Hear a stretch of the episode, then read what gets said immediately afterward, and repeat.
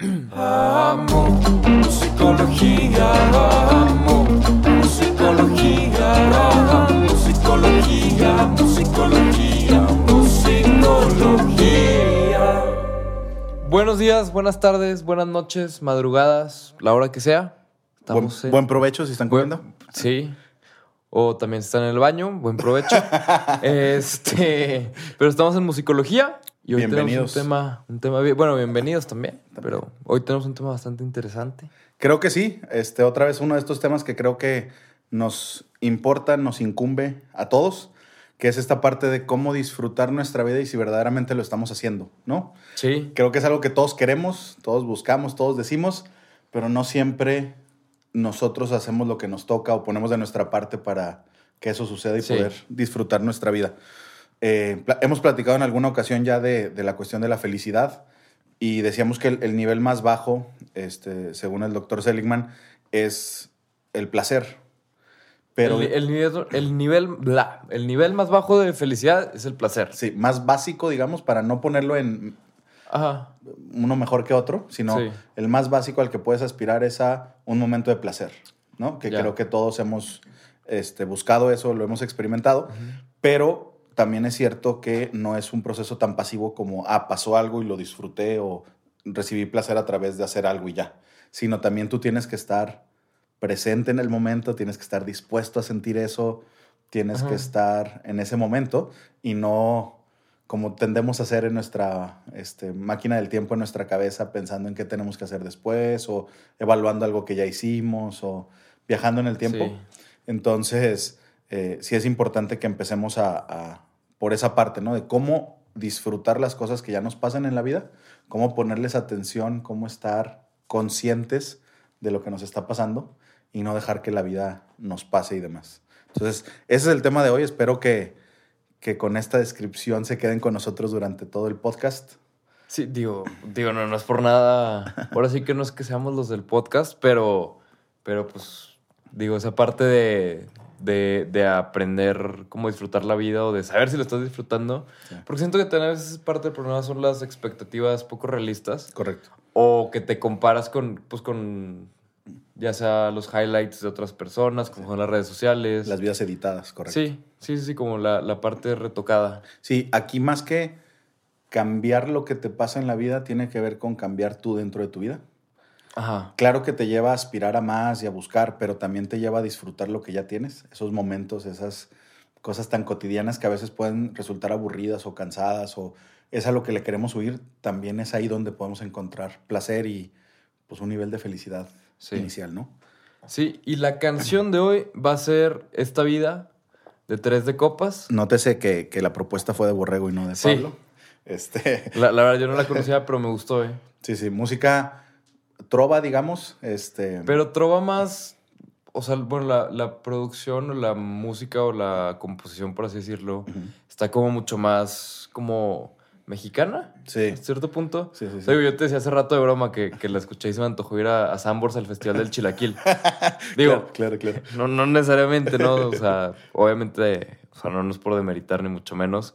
O sea, es chiste de, de que Sambors luego ponen ese tipo de música. Claro. Pero la producción y todo eso está muy mexicana, pero lleva un rango muy grande porque usan tipo el, el violín, que Sí. es este, pues, el- o sea, le dicen el violín mexicano, que es como más en el mariachi, cosas así Correcto. como ese estilo.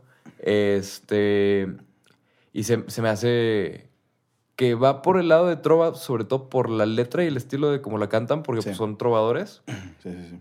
Pero la producción sí se fue un, más, o sea, un poquito más por el lado como más, Sí. más autóctono. Digo, y, no sé si, si el comentario va o no, pero para mí pienso en trova y pienso en un cantautor, su guitarra y párale de contar un poquito. Sí. Y aquí pues vemos un poquito más de producción, como dices, más instrumentos, más sonidos. Más composición, más composición y, y- el, el ensamble de, de todos los elementos. Digo, tres de copa son. Ahora sí vamos a Tres. tener que leer dos de los tres que no, Sí, no conocemos tanto, que son Luis Carlos Monroy, Jaime Flores y Raúl Ornelas, que Raúl Ornelas sí tiene una carrera como compositor, como Sí. cantante. como este, cantautor también. como ¿no? cantautor, correcto, eh, un poquito más amplia. Y entonces él es el que podemos distinguir un poquito este, más su presencia de los otros dos, que la verdad es que no conozco más, más que han hecho. Ajá. Este, canción viejona del 2001, su disco 3 de copas y es Fue, el único disco. el único disco que sacaron, ¿verdad? Como tres de copas. Y lo sacaron con Sony. Lo sacaron con Sony, sí, y sí. me comentabas que también como que TV Azteca los agarró un rato, así como de... Sí, hubo pues, mucho para sus rato. programas y... sí. y Hubo todo. rato de, de promoción muy fuerte en TV Azteca con ellos, Ajá. como queriendo relanzarlos o darles un segundo aire, no sé si... si ¿Pero eso fue en el 2001 o fue ya después? Se me hace que fue después. Primero ellos lo intentaron por su lado, creo, y después fue a través de, pues, de un impulso de. TV Azteca. Este, pero, pero bueno, yo fui uno de los que cuando me enteré que fue su único disco y que ya no iban a sacar más, sí, pues sí, sí me extrañó porque la verdad no es que hubieran sido pocas ventas. No, y además tenían muy buenas colaboraciones en el disco, ¿no? O sea, tenían una con Rayleigh, que, que este Raúl Ornelas también le ha compuesto a Rayleigh. Sí, le compuso esta canción de eh, No era necesario. Ah, sí. Este, también, canción llegadorcita buena. Y también en el mismo disco, las dos, según yo, los dos features o colaboraciones que vienen es Rayleigh y La Oreja de Van Gogh. Correcto. Entonces, Que pues, pues estamos hablando 2001, 2004, por ahí, o sea, estaban ahí arriba, ¿no? sí. Entonces sí, sí es una banda que creo que con mucho talento, creo que es una de estas bandas que a lo mejor comercialmente no lograron lo que se esperaba o lo que se invirtió Ajá. en ellos o demás, pero para mí en cuanto a calidad de letras, en cuanto a mensaje, en cuanto a música, me parece que La composición en sí. Sí, sí, sí, a mí La- me, me gustaba mucho. Y sobre todo esta cuestión, escogemos la canción de esta vida, pero creo que el disco entero tiene esta tendencia hacia lo positivo. O sea, todas las canciones son De agradecer. de agradecer. Tienen otra canción que también consideramos para el podcast. Este, tienen otra canción que es en mi funeral, hablando como de vamos a disfrutar y vamos a celebrar Ajá. la vida en vez de a sufrir la, la muerte de los, de Ah, los está buenísimo. ¿No, no viste, Borrego, un este. Vi el video, no sé si en Twitter o algo así. Ajá. Pero es este. Un, un señor, Ujú. no sé si era comediante o algo así. Ok. Pues se- según. No, no sé si es británico o escocés.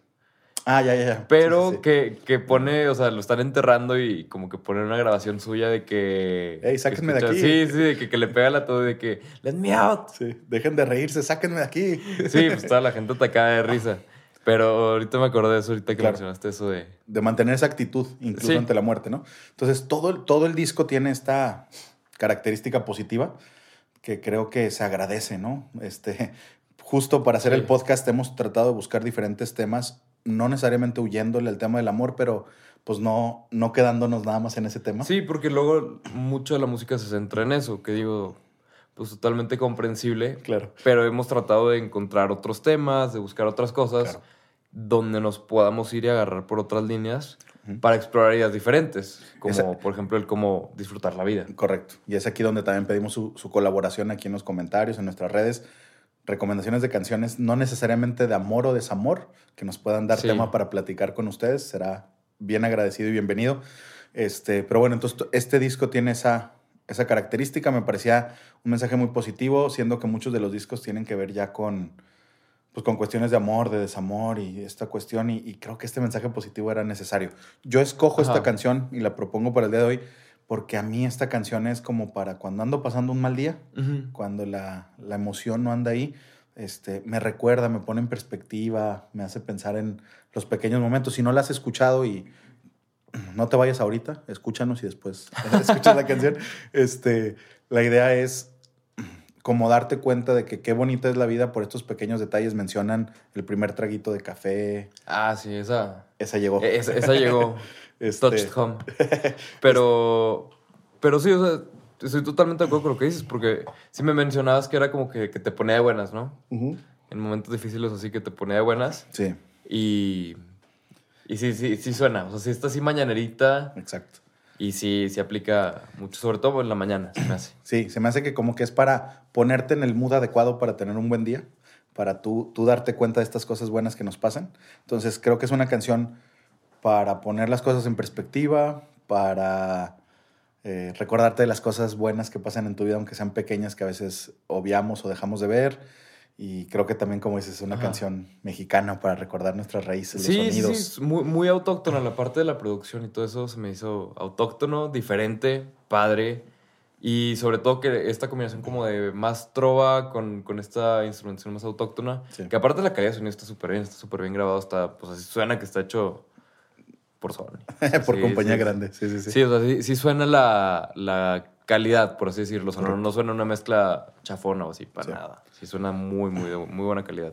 Bueno, y regresando a esta cuestión de disfrutar nuestra vida, uno de los principales eh, problemas o obstáculos para lograrlo, eh, según ahora que estamos eh, investigando todo esto de la felicidad y la psicología positiva, pues tiene que ver con pasar demasiado tiempo en nuestra cabeza. O sea, pensar demasiado, estar Ajá. futurizando o, O recordando. o recordando demasiado. No. Iba a decir pastarizando. que bueno, nos entenderíamos, pero no era la palabra. Este, Entonces, exceso de pasado da depresión, exceso de futuro da ansiedad. Solamente aquí y ahora puedes ser feliz. Ah, Estuvo bonita esa. ¿va? da- da- dale, dales un segundito para que la dijeran. Entonces- exceso de pasado da depresión, exceso de futuro da ansiedad. Solo aquí y ahora puedes ser feliz. Ay. ¿no? Entonces, pasamos mucho Sí. tiempo de nuestra, de nuestra vida pensando en cómo hacer o qué, cómo reaccionar o cómo lograr algo y también mucho tiempo recordando algún otro momento que disfrutamos. Y se han hecho muchas investigaciones, una de ellas importante es de Matt Killingsworth, que Ajá. haciendo su, su tesis doctoral en Harvard, eh, él hace una app que se llamaba Track Your Happiness, hasta donde entiendo ya no está disponible, fue solamente para la investigación Ajá. se llama Track Your Happiness, y lo que él hacía es que de manera aleatoria durante el día te mandaba un mensajito a través de la app preguntándote que del 1 al 10 qué tan feliz eras, y después te preguntaba si estabas pensando en algo más y si lo que estabas pensando era positivo o negativo. Ok. Ese era el total de las instrucciones. Con toda esa información él se da cuenta que pasamos 47% del tiempo en nuestra cabeza y no aquí y ahora. Y cruzando los dos, eh, las dos variables, se da cuenta que las personas que más eran felices eran las que estaban más presentes en el momento, aunque lo que estuviera pasando no era positivo. Es decir, tienes más probabilidad de ser feliz estando en el presente dentro de ¿Algo gacho? el tráfico, atorado en el tráfico, Ajá. estando ahí, que si estás atorado en el tráfico pero estás pensando en otra cosa, aunque eso que estés pensando sea positivo. Ah, caray. ¿Ok? Entonces, porque nosotros pensamos, eh, no, la clásica de go to a happy place, Sí. ¿no? Vas- no, go to a happy place porque aquí no está buena la cosa, pero se dan cuenta que en realidad la capacidad de estar aquí y ahora y en el aquí y en el ahora encontrar esas cosas que es te más valioso placer que ir a tu happy place. es más valioso que con tu mente volar a otro momento o a otro espacio. Ah, qué problema. ¿Ok? Entonces, imagínate cuánta vida estamos perdiendo si el 47% del tiempo estamos en nuestra cabeza y el mind wandering o a traer la mente en todos lados nos impide ser felices. Entonces, prácticamente la mitad de nuestra vida nosotros solos nos ponemos el pie para no poder alcanzar un nivel de felicidad básico como el placer. Madre, es el 47%. El 47% del tiempo. Órale, muchísimo. de acuerdo a esta investigación de, de Matt Killingsworth. Entonces, creo que aquí es donde se vuelve muy importante el mindfulness que le dicen, esta capacidad de, de estar presente en el momento sin juzgar, sin expectativas, simplemente estar y disfrutar lo que nos está pasando. Sí. Que es lo que menciona la canción ¿no? una y otra vez de los pequeños detalles, Sí, la- las cositas chiquitas que, que hacen una diferencia claro, que hacen que, que- que la vida valga la pena.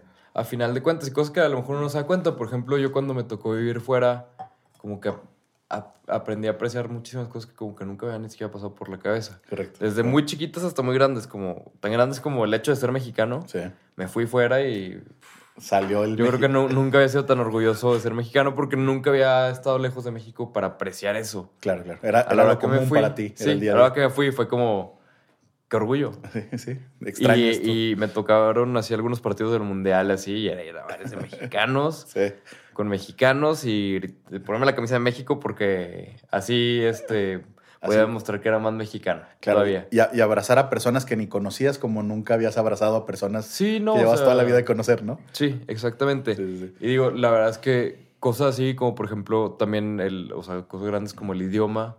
Sí. O sea, por ejemplo, yo tenía, o sea, ya viviendo ya, pues habla inglés, entonces, este, yo tenía ya como los lugares donde sabía que había gente que hablaba español. Para ir a... Ajá, había este, un lugar donde vendían arepas que eran venezolanos y una cafetería donde atendían este, una española y un venezolano. Ajá. Digo, una española y un colombiano. Ok. Una señora grande española Ajá. y un, y un señor este, Colombiano. como de 50 colombiano.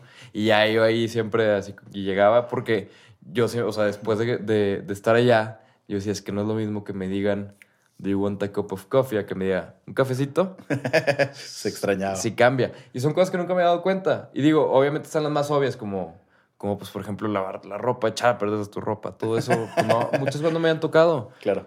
Y, y llegar a, a, a hacerla, ser responsable, pues te hace, te hace apreciar todos los detallitos que, que pues, estando de, de cerca, das, das por, por hecho. claro. Sí, sí, sí. Es como este, la, la analogía de, del arte abstracto, o sea, que para apreciarlo tienes que estar lejos. Sí. Lo mismo, si estás muy cerca, no, no ves la, la foto La completa, sí. Claro, claro. Ya que te alejas, ya puedes ver todo y dices, órale, todo esto no lo había apreciado. Y una vez que lo identificas, es mucho más fácil apreciarlo y decir, ay, qué a gusto que, pues puedo ahorita agarrar, o sea, por ejemplo, que puedo ahorita agarrar un carro y ir a comprar un trapeador. Claro. Y sé que sé dónde comprar un trapeador. Porque viviendo fuera, batallé para encontrar un trapeador, no encontré un trapeador. Sí. Porque no había una tienda así como las que hay aquí grandes de, Sí, sí, de conveniencia. de conveniencia donde hay trapeadores, botes de basura acá. No, acá está la tienda de la esquina donde a lo mejor tiene un trapeador, a lo mejor tiene un bote de basura. y pues era un desmadre encontrarlo. Sí, culturalmente estabas acostumbrado a, a estas Sí. tiendas donde había todo, ¿no? Sí, Oye, y acá no, pues espacios chiquitos. y ahorita que dices, Pablo, esto de, de la diferencia de un cafecito, Ajá. hay una palabra que me gusta mucho del, del idioma español, que, que siempre se los he dicho a las personas que tengo el gusto de conocer que están en el extranjero o que hablan otro idioma. Ujú. El buen provecho, que no existe en inglés, una traducción. En inglés no existe una traducción. Sería como el have a nice meal, Sí, pero nunca lo he visto buen apetito. El bon appetit. Eh, pero Sí. nunca lo he visto el, el levantarse de un restaurante y que la gente pasando te diga Buen provecho. buen provecho. Y parece ser algo de estas cosas que se están perdiendo culturalmente en las generaciones. Ajá. Pero es algo que a mí me parece como muy apreciable, ¿no? El hecho de un desconocido Decirle. decirte, pues buen provecho, o sea, que, que disfrutes esa comida, que te haga bien. Me parece como un, un muy bonito detalle social que estamos perdiendo Mira, fíjate, nunca lo había pensado. y que como mexicano me parece como bonito, importante no perderlo.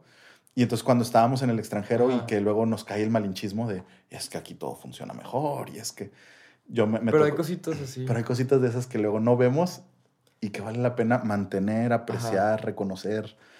Mira, no- nunca lo había pensado, porque de hecho sí, o sea, como ahorita que lo mencionas, es algo que nunca me ha pasado por la cabeza. Y no es algo que yo en lo personal acostumbre a decir. Es de nuestros papás o nuestros abuelos. Ajá, sí, digo, y siempre, siempre aplicas la, pues la que te das en la mensa y te dice alguien buen provecho, gracias igualmente, y pues ya va salida, ¿no? Sí, sí, sí. Pero es la misma, ¿no? Que tenga buen viaje, gracias igualmente. Sí, sí, sí, sí. Y pues no, no jala así, pero por ejemplo, sí, el, el otro día, ahorita que lo mencionaste, como que el, el otro día fui a cenar con mi novia y cuando íbamos saliendo, este, pasó, pasamos por una mesa y le dijo, buen provecho.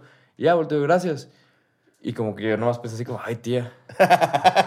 sí, sí, sí. Es Pero- de otra generación. Pero sí. bueno, tienes, eh, tiene esta belleza. Nunca lo había pensado. tiene esta belleza de, de esta costumbre, ¿no? Y entonces, cuando se venía el malinchismo, que me tocó viajar con estudiantes Ajá. cuando era su maestro, este, yo les decía, pues sí, todo esto que dices y hay que agarrar lo bueno, pero no hay que Sí. perder estas cosas que ya tenemos que son muy Los buenas detallitos. y se están perdiendo, ¿no? Sí, sí. Entonces, este, hablando de, de esta parte de, de, de cómo apreciar o cómo ver estos detalles, este, les platico que tengo una conexión especial con, con Raúl Ornelas, uno de los miembros de Tres de Copas, porque siendo psicólogo en un colegio acá en Torreón, Coahuila, en algún momento hablé sobre salir de nuestra zona de confort, intentar cosas que nos reten, este, y hablaba con los muchachos de lo importante que era eso, de, de- de no acostumbrarte a hacer las cosas que te gustan nada más.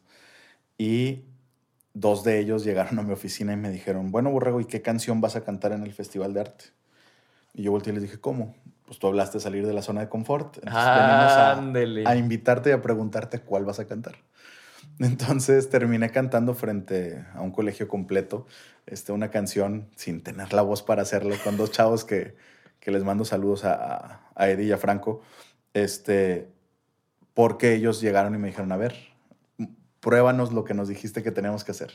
Y entonces me llevaron a ser congruente con el mensaje que estaba dando.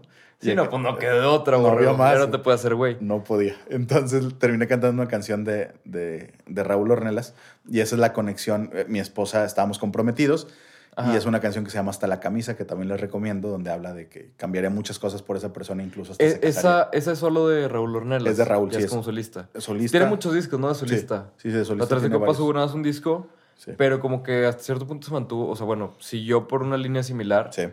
en cuanto a la composición, sobre todo, que pues es lo más valioso, en mi opinión, de, de, de todo ese tipo de canciones, como de trova, así, o sea, como que la composición, las letras en específico, sí. son como de lo más valioso. Oye, me voy a aventar a decir cuántos discos son y sé que si me equivoco aquí, producción nos va a poner ahí eh, mi error. La, la corrección, sí, Me- así como el episodio pasado Sí, que dije que, que Longshot tenía dos discos y pff, tres. Este, aquí, Pequeño detalle, se me pasaron como 13 canciones nada más. aquí me van a corregir, pero según recuerdo, Raúl Ornelas debe tener cuatro o cinco discos como solista él, que creo que le da una discografía bastante amplia. Bueno, entonces en una de esas está esta canción y por eso está la conexión con ellos de Tres de Copas.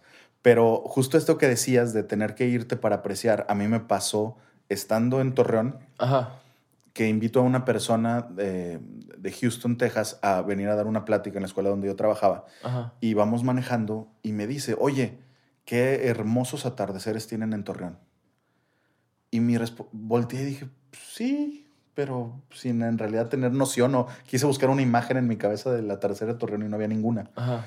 Y entonces me dijo, es que se ve padrísimo porque vas manejando y está la ciudad, al fondo se ven los cerros y se ve el sol meterse y agarra un tono rojo muy bonito. Y entonces me pintó una imagen que yo nunca había visto, siendo que he vivido en esta ciudad toda mi vida. Y entonces me llevó a poner atención a algo que nunca había visto, Ajá. que estaba a mi alrededor, porque alguien lo vio con ojos de extranjero, de turista, con ojos nuevos, O frescos. sea, como que ahí lo descubriste. Por Lo descubrí porque ella lo vio y entonces empezó a ponerles atención y fue así como, de, oye, verdaderamente tenemos atardeceres bonitos. Uno piensa en atardeceres bonitos y se imagina la playa y el Sí. meterse en el sol, en el agua y todo. Pues en realidad aquí en Torreón los tenemos también, como debe de haber muchas cosas muy apreciables en, En todo lado. todo donde nos están viendo o donde nos están escuchando. Entonces, sí es importante como Ajá. no perder esa capacidad para ver esos detallitos. Esos terminan siendo a veces los que, pues, los que hacen diferencia. Y, y- y el poder ver, pues, e- esos detallitos y identificar que todo tiene cierta belleza de alguna manera. Sí. Por ejemplo, ahorita está hablando de la canción, otra que se me, en cuanto me contaste, porque no la conocía. Entonces, cuando me contaste del concepto de la canción y todo, se me vino luego, luego a la mente la canción de Bonito, de Jarabe de Palo. De Correcto. Bonito, todo Sí. me parece bonito. Sí. Y empieza a decir tres mil cosas que le parecen bonitas. O sea, Sí. Bonito, tará, bonito, lugar, bonito, todo. Todo. Así, pero muy buena, también muy recomendable. Claro. Y ya hablando de esta de bonito y de las cosas chiquitas, también está la de Zach Brown. Sí, o sea, la de The Zach Brown Band, Chicken fried. la de Chicken Fried, que creo que esa también la hacías hace mucho. Sí, algún tiempo. Soy este amante del country. Sé que muchas personas no les gusta, les parece la misma voz en todas y demás. Pero el country también tiene para mí este efecto de recordarme las cosas importantes. Y justo esta canción de Chicken Fried, pues lo que cuenta es, oye, qué bonito es poder comer un pollo recién hecho en tu casa, qué bonito es poder estar con tu familia, qué bonito son unos jeans bien puestos, qué bonito es poderte echar Sí. una cerveza después de una semana de trabajo. Qué padres son estos detalles que luego parecen ser monótonos, pero son los que hacen que valga la pena la vida si les pones atención. Y ahorita que mencionabas la canción de Bonito, este, hay una plática de TED que digo esto y yo creo que mis exalumnos morirán de risa porque todos me echaban carrilla de, de cuánto utilizaba la plataforma de TED. Ajá. Este, porque me parece una muy buena idea de escuchar a personas expertas en algo Sí. y ese método de videos cortos y demás. Pero bueno, hay uno que se llama 1000 Awesome Things. Es un libro que inspiró la plática que se llama The Three A's of Awesome, las tres A's de lo extraordinario, de lo asombroso. Ajá. Y es la, la historia de un cuate hindú que hizo un libro que se llama 1000 Awesome Things. Y es en medio de una depresión porque acaba de fallecer su mejor amigo, Ujú. lo acaba- ah, se acababa de divorciar y la estaba pasando muy mal. Dijo, creo que necesito fijarme en lo bueno, pero no sé cómo hacerle. Siendo él un experto en computación, abre un blog en ese entonces Ajá. y ¿Cómo empieza... qué, qué año habrá sido? Híjole, debemos estar hablando de inicios también de los 2000. Ah, ok. ser inicios de los 2000, finales de los 90. Y abre un, un blog y se reta a sí mismo a encontrar mil cosas extraordinarias. Y entonces empieza a hacer la lista. Y empieza a encontrar cosas como meter la mano a tu chamarra y encontrarte un billete que tenías desde el año anterior de, Sí. de diciembre. Este, voltear tu almohada para que quede fría en la noche, te recargas en Ah, ella. eso es buenísimo. Son pequeños detallitos que, que a veces olvidamos o no nos damos cuenta. O que estás formado en una fila y, y la fila de junto te diga, si gusta pasar y eres el primero en la siguiente fila. Sí. Esos detallitos y él busca mil. Y se empieza a poner, él mismo dice, de un mejor humor, simplemente en recordar o darse cuenta que esas cosas seguían en su vida a pesar de estas dos pérdidas tan fuertes que tuvo. Eso seguía ahí y podía ponerle atención a esos detalles y podía buscarlos y podía darse cuenta que existían. Al Entonces- identificar eso. Al identificar, voy a buscar mil cosas y con ese ojo clínico de querer buscar, pues te encuentras más. El que busca encuentra, ¿no? Sí. Entonces, en vez de estar buscando razones por las que tu día está mal o razones por las que las cosas no están bien, pues él se dedicó a buscar mil cosas extraordinarias. Hizo su blog, Ajá. se volvió tan famoso, le dieron un Webby Award, al blog más leído en el mundo durante ese año y después lo invitaron a escribir el libro Ajá. y luego viajó por todo el mundo platicando su historia de cómo él enfrentó la depresión buscando estas mil cosas. Órale. Entonces me parece como otro enfoque, otra forma de verlo. Otra vez, este, educarnos hacia lo positivo. Y él platica ahí una anécdota de que esto no es algo que se le hubiera ocurrido a él. Su papá este, vivía en, en África, me parece, viene a Canadá, él nace en Canadá, y entonces dice, mi papá tenía la tendencia de repente agarrar un dátil eh, que compraba en la tienda y le decía, hijo, ¿ya viste? Dice que está, que fue cultivado en Marruecos. ¿Sabes dónde está Marruecos? Dice este chavito, pues yo estaba chiquillo decía, no sé ni dónde estoy yo, papá. O sea, ¿de qué me hablas de Marruecos? Si llegábamos a la casa, abríamos un atlas, me enseñaba dónde estaba, me leía algo de la cultura y me decía, ¿te puedes imaginar que alguien tuvo que quitar esto de un árbol, meterlo en una caja, subirlo a un camión, manejarlo, llevarlo hasta el puerto, subirlo a un barco, cruzar todo el océano, bajarlo y traerlo hasta esta tienda para que yo lo pueda comprar por 25 centavos? ¿Te has puesto a pensar lo extraordinario que eso es para que yo pueda comerme esto aquí ahorita? Y entonces decía este chavo, a mí me hizo mi papá darme cuenta que hay cosas impresionantes que están pasando alrededor de nosotros y nosotros es como, ah, se me antojó uno, ya me lo comí y se acabó. La historia del dátil. Pero hay muchas cosas detrás Y, de... y no lo identificas. no te das cuenta que está todo esto por qué sorprenderte, ¿no? Por qué emocionarte. Cuando en nuestra vida hay muchos de estos detallitos que podrían sorprendernos, eh, que son grandiosos. Y, y él lo menciona en el video, pero yo lo he vivido ahora en carne propia. Tengo un hijo de dos años y medio Ajá. y volver a ver el mundo a través de sus ojos es sorprendente. O sea, verlo a él emocionarse por cosas que tú dices, ¿eso? Y, y él se emociona y, y para él es lo máximo y disfruta el día y se despierta este, dándote los buenos días y estas cosas vuelve a ponerme a mí en perspectiva de, híjole, algo perdimos en el camino que podríamos recuperar si volviéramos a ver el mundo como si tuviéramos dos años. Porque la verdad es que todos los días nos encontramos con cosas nuevas. O sea, puede ser que ya no productos quizá, o, ya no tanto, pero sí hay experiencias, personas nuevas con las que puedes platicar, este, momentos diferentes, combinaciones de sabores, o sea, siempre hay algo que descubrir, algo nuevo que vivir. Y tendemos a menospreciar eso, o a no darnos cuenta, no estar presente, No decir, fijarnos. ah, pues sí, comí, pero yo estaba pensando en otra cosa. O siempre el ejemplo que doy con esto es de los, toda la semana llevas diciendo, híjole, tengo antojo de estos tacos. Y vas el fin de semana y empiezas a comer y estás platicando y de repente volteas a tu plato y dices, ah, chis, ya, Ya me se comí acabaron. dos. Según yo nada más llevaba uno. Es decir, no estás ni presente en lo que tú querías hacer, lo que llevas una semana esperando. Sí. No pusiste atención a lo que estabas haciendo como para disfrutarlo y se te fue. Y Sí. lo viviste como dormido, como en piloto automático. No estabas ahí, ¿no? Y entonces, otra vez, esta canción de esta vida nos recuerda eso. Nos recuerda el, olorcito del café de la mañana, el saborcito del café, poderle dar una un beso a tu pareja, que a pesar de que todo esté mal, eh, ellos mismos dicen en la canción, brindar por un amigo que se fue, o sea, estas cosas siguen ahí, pero podemos fijarnos en todo lo demás también. Y puede hacer una diferencia en cómo vivimos nuestra vida. No, sí, totalmente. Y, y digo, te agradezco, Borrego, porque ahora siempre que vaya al súper me vas a tener ahí tres horas viendo de dónde Viendo viene cada etiquetas. cosa, sí, y googleando. Marruecos. ¿Dónde está? ¿Y cómo es que llegó esto aquí? No, no, pero ya fuera de broma, la neta, nunca había pensado eso. Y ahorita que lo mencionaste así como de, de todo el proceso, o sea, de esto de la TED Talk, de todo el proceso para que tú te puedas comer ese dátil o algo así, o sea, como que aplican muchísimas cosas. Y pues la verdad es que a mí nunca me ha pasado eso por la cabeza. Sí. O sea, sí fue como, Achis. ah, mira.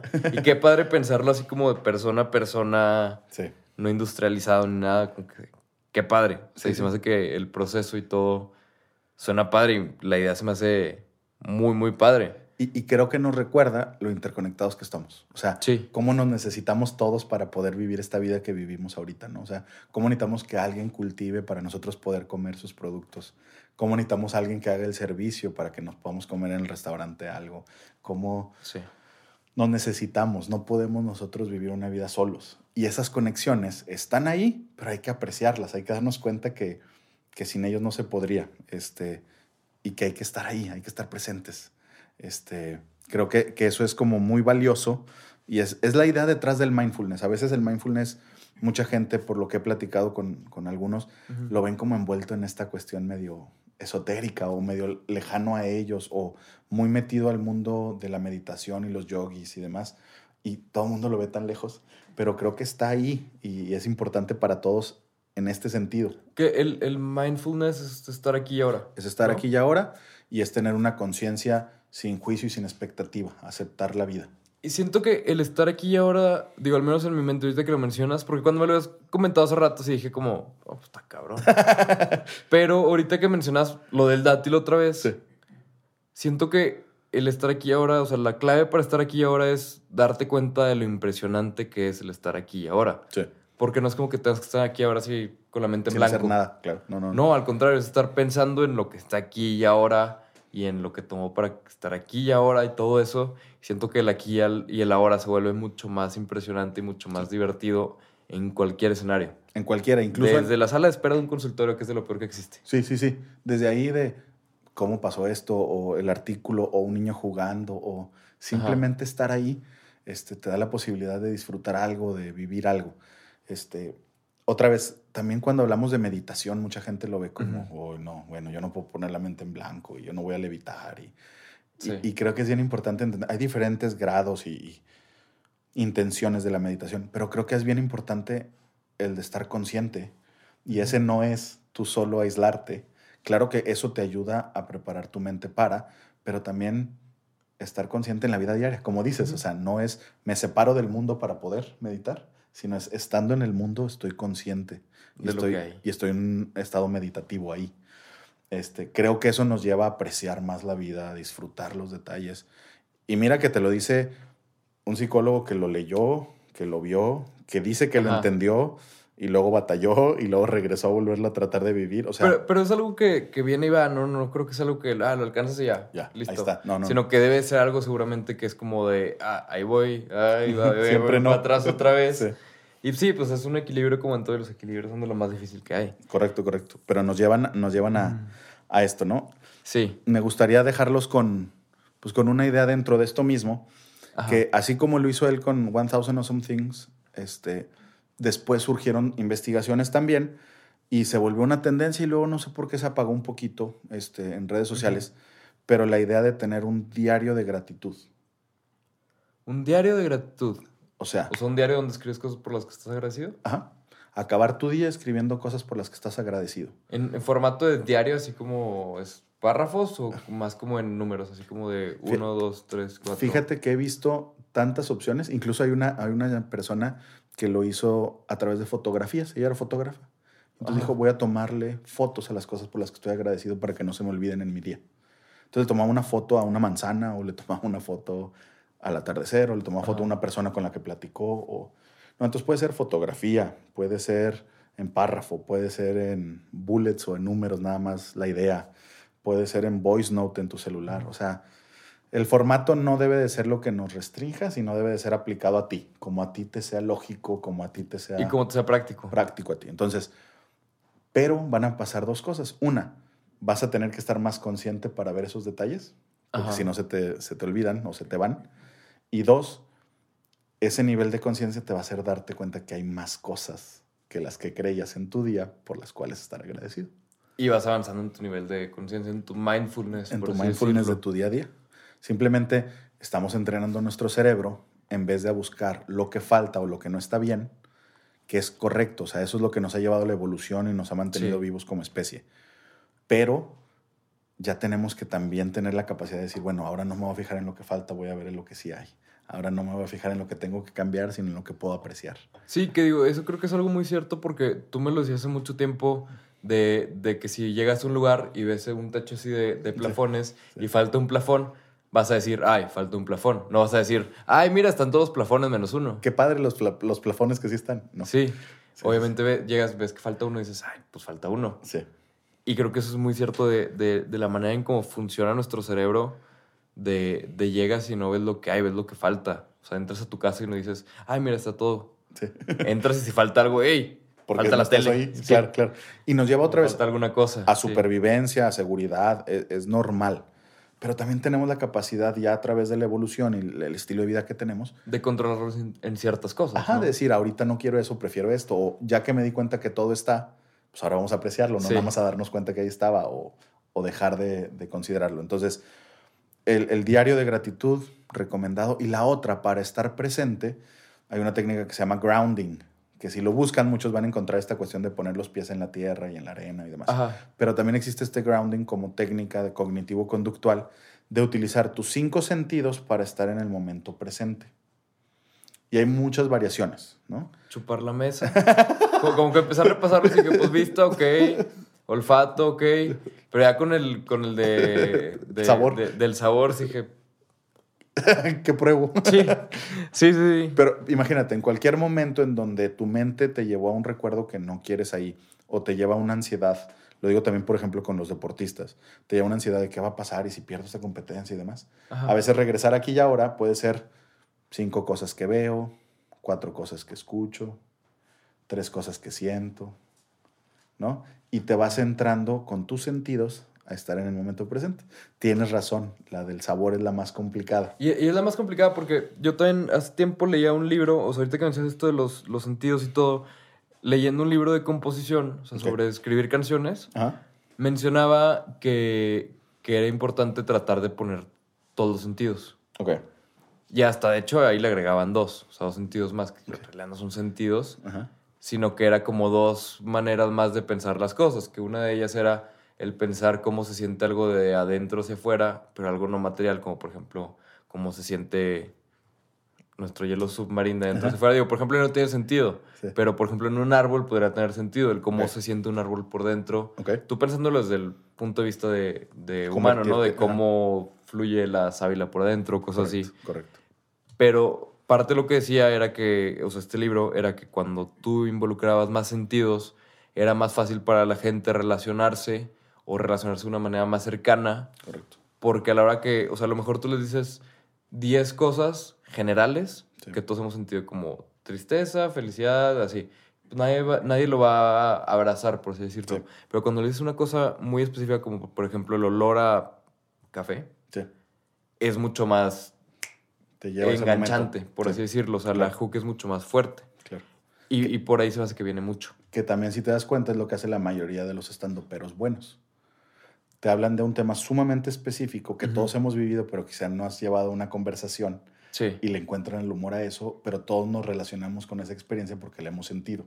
sí, ¿no? totalmente. Es el mismo principio. Y viene desde ahí. Viene desde ahí, o sea, de utilizar los sentidos y lo puedes hacer a través de una canción o para hacer reír en el stand-up. o- Pero, bueno, pues si, si lo quieres pensar así, todas esas te llevan a estar más presente en el momento, todas Sí. esas te ayudan a darte cuenta de esas situaciones. Entonces, la, la- la historia sería, traten de estar más presentes, utilicen sus sentidos para el grounding, busquen estas cosas por las cuales estar agradecidos y Asómbrense. Asómbrense. Siento que, bueno, o sea, Sí. yo, para mí fue con lo que más me quedé. Como, sorpréndete de la vida. como pensar en la historia de las cosas, de qué pasó para que este disco estuviera aquí. Sí. Bueno, digo este disco, yo sé que es un libro, pero tiene un disco dentro. tiene un disco dentro. Eh, eh, me imagino la Por cara eso. de todos mientras Sí, veían es el video en YouTube. disco. ¿De qué estás hablando? Sí, no. Es, es un libro de, de Frank Ocean donde viene un disco adentro. O Correcto. sea, yo siempre he dicho que este es como el, el CD más grande que, que he comprado. Porque pues es una cajota con mucho librito, Pero por bueno, así decirlo. Es, es un artista en todo el sentido de la palabra y te lleva muchas Sí, sensaciones, ¿no? sí, Entonces, sí, bueno, sí. sorpréndanse, emocionense, dense cuenta de esto y, y Estoy listo para escuchar recomendaciones, Pablo. Ah, Recomendaciones que tengo que estar al pendiente de va la a salir. semana. Venga. La primera que, bueno, para cuando escuchen esto, va a haber salido hace dos semanas. Ok. Este, pero es Jesus King de Kanye West.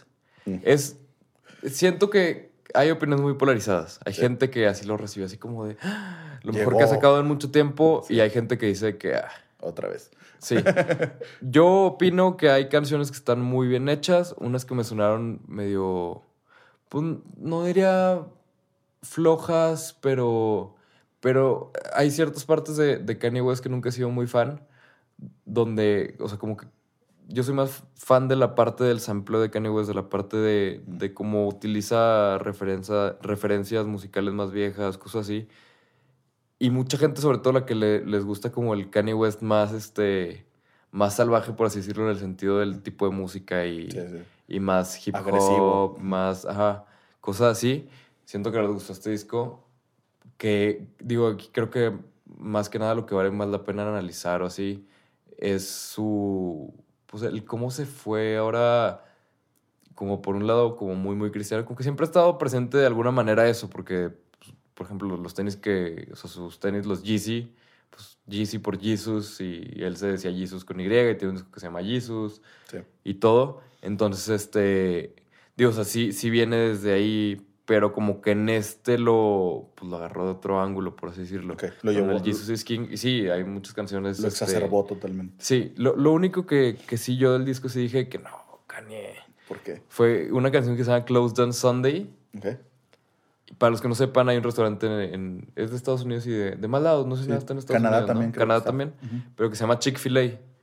Nuggets, básicamente. Sí, ¿no? tiritas de Muy pollo. buenos, Sí, muy buenos. muy Hasta- buenos. bueno, a mí sí me gusta. Sí. Pero este, Chick-fil-A no abren los domingos. Ok. Es parte de su, Políticas. de su política porque los dueños son... ¿Sabes tú de qué religión? No. Son, son de una religión específica donde no se acostumbra a trabajar los domingos. Ok. Este. Y por eso no abren los domingos. Y todo, todo así. su- la línea que repite y repite toda la canción es Closed on Sunday, you're my Chick-fil-A. Ok. Se me, o sea, se, se me hizo así como de esas, este, que dices de que, como, o sea, al escribirlos dices de que te ríes, pero no la pones. Por ejemplo, me acuerdo muchísimo de un tuit de John Mayer de, que decía este, You must think I'm made of stone because you take me for granite. ok. Sí, sí. Juego de palabras. Juego de chiste- palabras de granite, granito y, y, este, y que piensas que estoy hecho de piedra y todo eso. Pero lo tuiteaba eso y luego ponía de que, come on, John, I know you're better than this. sí, sí. Como que cuando lo leí, vi perfecto así a, a John Mayer en el espejo en ese momento y sentí que no, no, eres mejor que esto, güey. Sí, sí. O sea, dio risa, está Y chistosito y ajá, ya. Pero dilo una vez, Sí.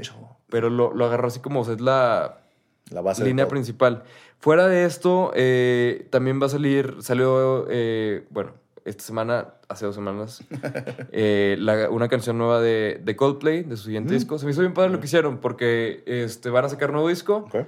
y para anunciarlo pusieron un anuncio en, todos los en muchos periódicos del mundo. Ok.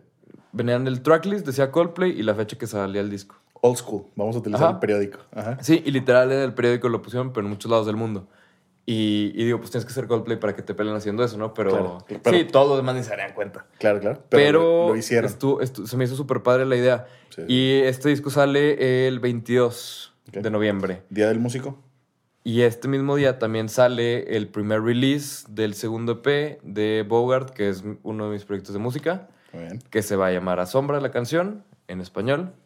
Sale también este mismo día, 22 de noviembre. Digo, ustedes dirán que son cebollazos y demás porque está aquí presente el caballero, pero ya escuché la canción, está muy buena, se las recomiendo mucho, por favor chequen todo lo que está haciendo Bogart y lo que está haciendo Pablo este, solo, la verdad Ah, creo que se van a llevar buena sorpresa. Gracias, gracias, Borrego. Yo también opino lo mismo. Sí, No, que que sí, sí, sí, ahí chéquenlo. Y por último, mi, mi canción, yo diría que esta fue mi canción favorita de, de esta semana, o sea, mi, mi nuevo release favorito de todo lo que hubo. Ok, Es una canción que se llama Face to Face de Rex Orange County. ok. Eh, sencillo nuevo. Y se, o sea, es de esas que dices de que se me hizo muy buena. O sea, ni siquiera sabría decirte específicamente porque digo, la producción está excelente, la letra está excelente, la composición, el- la mezcla, todo se me hizo excelente. Ok. Todo me gustó mucho y todo se me hizo muy interesante. De buena calidad. Como que, sí, sobre todo para mí, para que me guste algo así en específico, así mucho, mucho, tengo que escuchar algo que, que nunca haya escuchado, tengo que... ¿Algún sonido como- nuevo? sí, me, me tienen que sacar de onda. Ok. Si no, si no, no conecto tanto. Ok. Pero esta yo creo que sí la doy como mi pick de la semana. O sea, Perfecto. así, la, la que yo les digo de que si van a escuchar una, escuchen esa. Búsquenla. Y el 22 de noviembre la mía. Pero, y- También y, esa. la de Coldplay, pero la mía primero. Pero este, yo creo que ya es todo por hoy. Perfecto. Esos fueron las, la- los, los consejos. Acuérdense, el, el diario de gratitud. ¿Sí? Puede ser voice note o foto, lo que quieran, dependiendo de qué hagan. Correcto. Este, eh, las new releases, Face to Face de Rex Orange County, esa es la, la mera mera, Sí. en mi opinión. Este, y pues nos vemos el, el próximo episodio. Nos vemos en el próximo episodio. Ojalá estén disfrutando el, el trabajo que estamos haciendo, lo que estamos queriendo compartir con ustedes.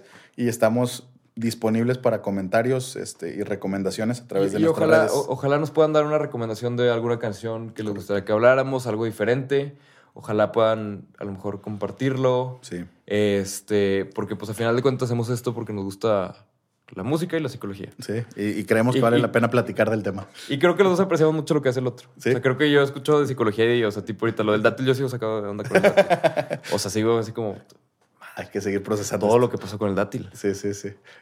Y, y yo no puedo entender cómo funciona su cerebro para poder hacer música. En algún momento me dijo, oye, Borrego, te ayudo. Este, en una conferencia que di, hizo un jingle. Pablo me hizo favor de, re- de regalarme un jingle. Y, y llegó y me oye, ¿qué te parece? Y movía las manos en la computadora y sacaba sonidos. Y yo no entendía qué estaba pasando, pero tiene una habilidad para generar música, para escribir. Y, ah, y antes de despedirnos, este, Ajá. Pablo, eh, en este ganas de extrañar su idioma cuando no estuvo por acá, este, se tuvo que ir al extranjero para empezar a escribir en español. Sí. Sí, fue en el extranjero donde ex- extrañó tanto el español que empezó a escribir en español. Y ahí van a canciones en español. Sí, y Va entonces- a salir la primera de Bogotá el 22 de noviembre, que es en español. O sea, para los que no sepan, yo tengo dos proyectos de musicales principales. Sí, Uno es mi proyecto solista, que es Pablo Schmal, y el otro es Bogart, Bogart. que somos yo y un amigo de China, Sí. Mick. sí. Este, Muy buena combinación en China y México. sí, sí, sí, chino-latino. Chino latino. Pero entonces, este. Vamos a, a sacar el 22 de noviembre la primera canción de- del segundo EP. Ya sacamos el primer EP. Sale la primera canción del segundo EP, que va a ser en español, español. que se llama Asombra, Sí. que es el juego de palabras entre asombra, o sea, como de una sombra, y también de asombra junto como de asombrar. Asombrarte. correcto. Y la frase principal, que spoiler alert, pero la frase principal es hasta tu sombra me asombra. Correcto. Por eso es el, el asombra. Sí. Y eh, también pronto va a estar saliendo mi disco de solistas, ese todavía no tengo fecha, apenas está en mezcla y masterización, Sí. pero son, está todo en español también. Entonces sí, pues hablando de precisamente de lo que hablamos hoy, ¿no? De, del cómo Apreciar. apreciar, cosas, pues aprecié mucho el español. no pudiendo hablarlo y que No me pudiendo hablar todo el día, claro. Sí. Bueno, entonces con esto nos despedimos y los esperamos en el próximo podcast. Saludos para todos. Gracias. Nos vemos.